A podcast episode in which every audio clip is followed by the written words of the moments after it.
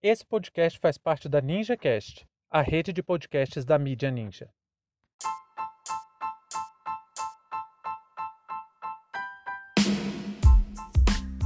Pazuello e o Exército Brasileiro.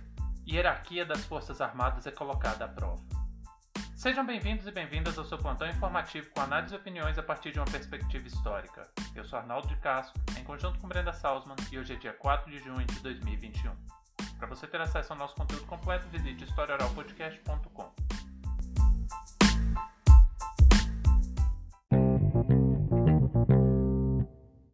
O comandante do Exército, general Paulo Sérgio Nogueira, decidiu não estabelecer qualquer punição para transgressão disciplinar do general Eduardo Pazuello.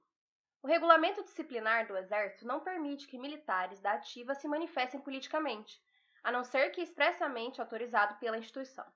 O ex-ministro da Saúde, Eduardo Pazuello, general da ativa do Exército Brasileiro, participou de uma manifestação ao lado do presidente da República, Jair Messias Bolsonaro, dois dias após seu depoimento na CPI da pandemia.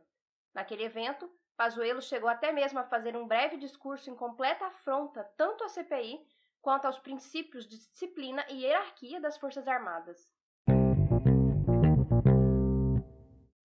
Eu acho até um pouco ingenuidade achar que o Pazuello ia sofrer dos militares algum tipo de repreensão por causa das suas atitudes. O Exército Brasileiro é uma instituição extremamente corporativista. Isso é meio que um sistema de autodefesa para criar uma fronteira entre o poder da Constituição e o poder das Forças Armadas.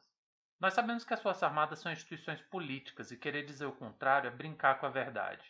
O Exército Brasileiro interfere na política desde sempre. Isso não é bem uma novidade. O comando militar é elitizado, tem lado, tem interesses e sempre teve a preocupação de deixar muito bem definido o seu lugar na composição do poder. Essa ação política do Exército fica muito bem demarcada com o fim da Guerra do Paraguai em 1870. Essa guerra não apenas deu forma e força para as forças de segurança nacional, como também colocou no centro do debate político da época qual deveria ser o papel das Forças Armadas no cenário nacional.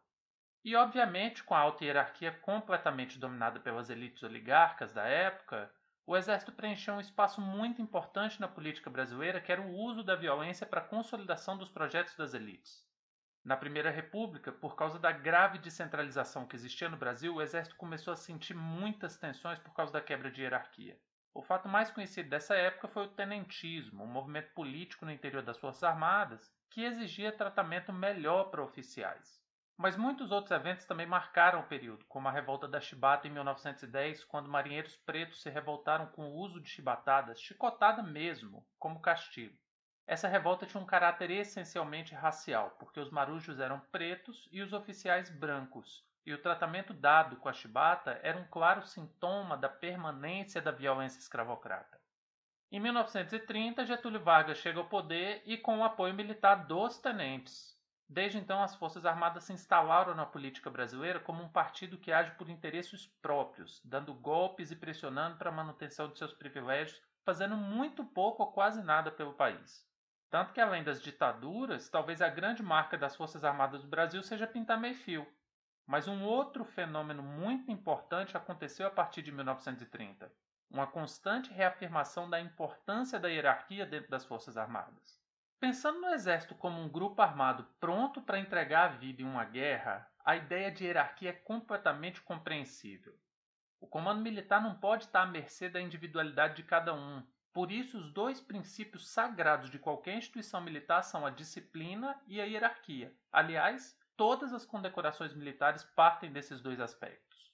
Mas a hierarquia no Brasil ainda cumpre outro papel o de impedir que as camadas mais baixas se revoltem contra os oficiais, como aconteceu por diversas vezes no Brasil.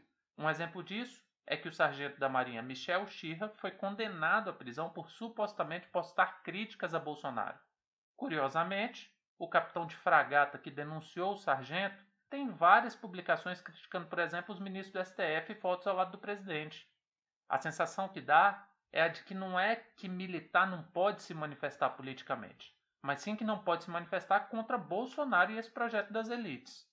O caso do Pazuello é mais um capítulo disso. Não dá para esperar que um militar seja condenado por fazer defesa desse governo, porque apesar de discordâncias no procedimento, a ampla maioria das Forças Armadas é fortemente alicerçada pela ideologia que o Bolsonaro segue.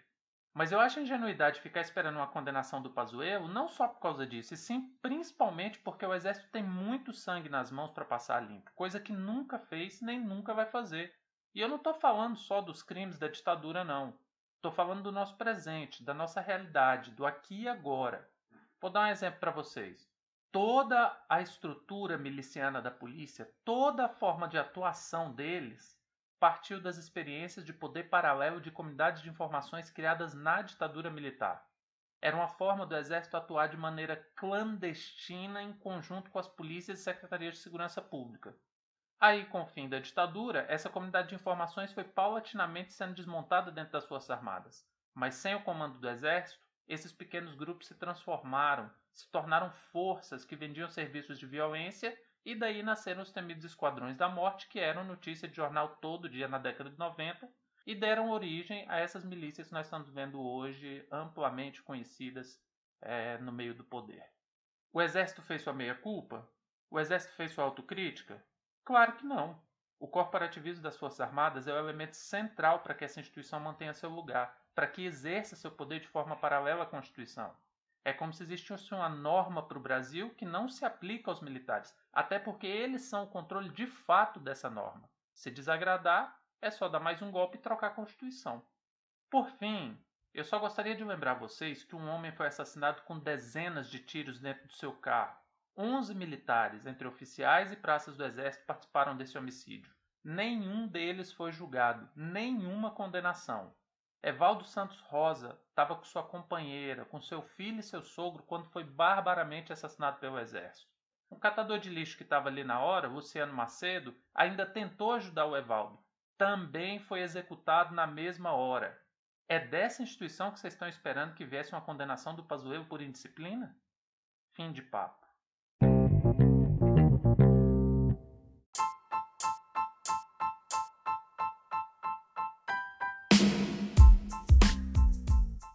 Entre tantos fatos que nos cercam e com a velocidade de informações a que estamos submetidos, essa foi nossa escolha para o destaque de hoje.